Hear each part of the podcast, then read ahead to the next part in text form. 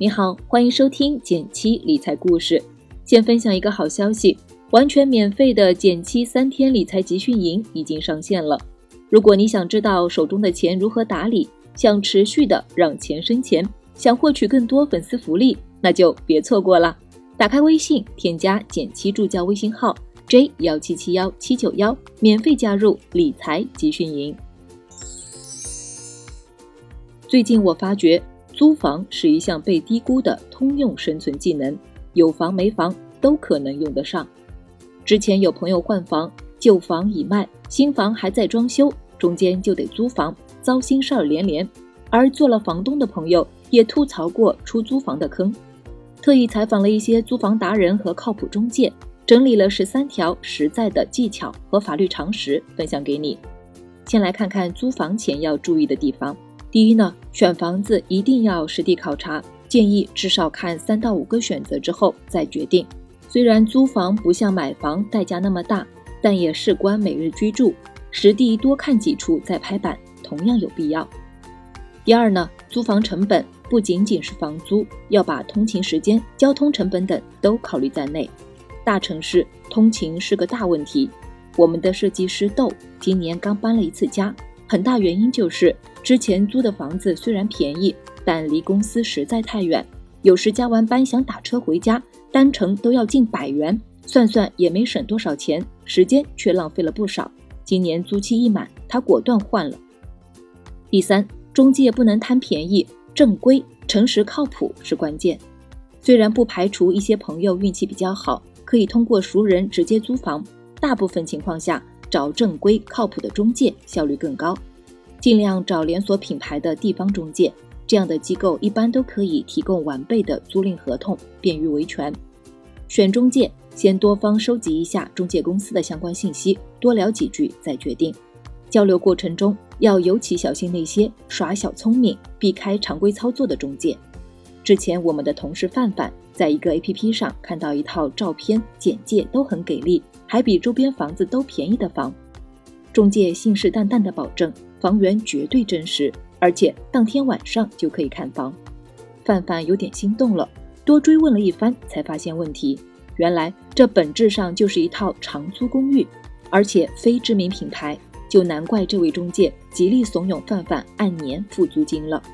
且不说房子是不是真靠谱，这样刻意引导的思路就不实诚。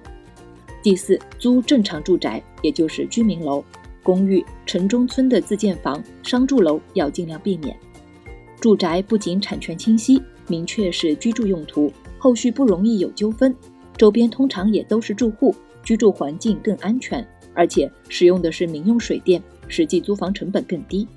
尤其是选择一些长租品牌，也要提前问清楚到底是什么住宅性质，水电煤网费用如何计算。接下来是租房过程中要注意的点。第五点，租房合同一定要签，这两种更靠谱。租房合同是一定要签的，哪怕是熟人，也建议从网上下载一个标准颁布的租房合同，明确双方的责任。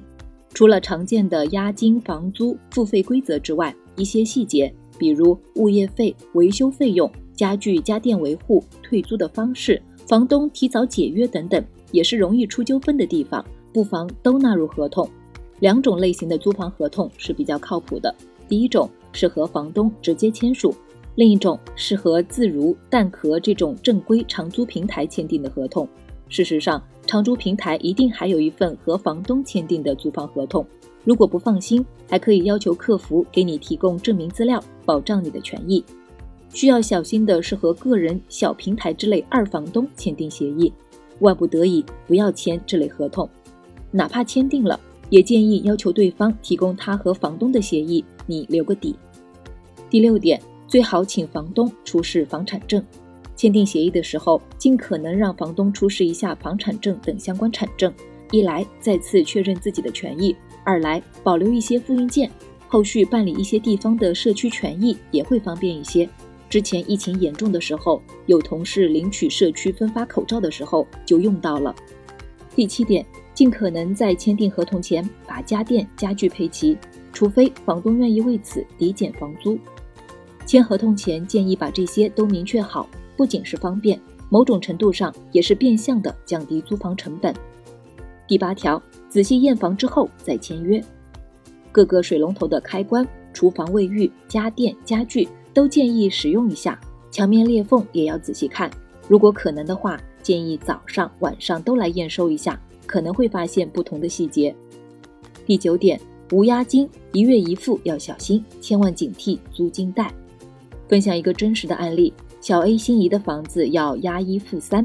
但是刚毕业的小 A 手上并没有这么多钱，中介出于贴心，让他下载了一个金融 APP，说可以解决这个问题，变成一月一付。小 A 就果断下载了，还配合上传了身份证等重要个人信息。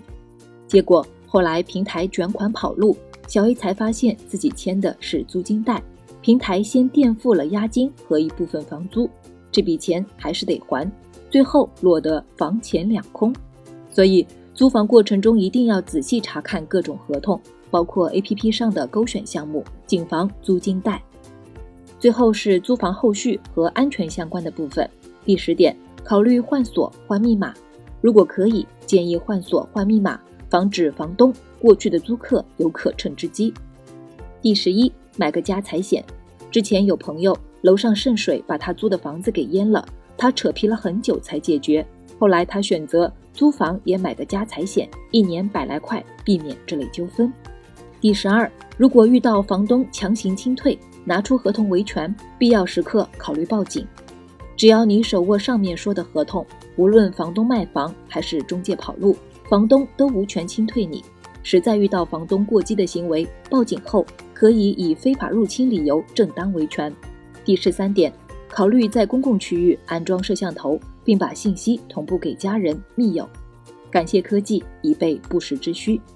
最后，还有一些朋友分享了一些挺有趣的安全小贴士，比如女性租房可以在家门口放置一些男性的鞋子，阳台上挂一些男性衣物，外卖、快递写男性收，并建议请小哥直接放门口自取。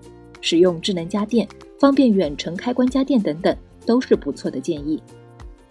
你在租房上有哪些心得呢？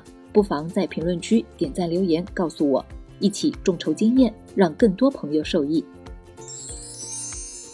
好了，今天就到这里啦。最后再提醒一下，记得打开微信，添加剪辑助教微信号 j 幺七七幺七九幺，免费加入理财集训营。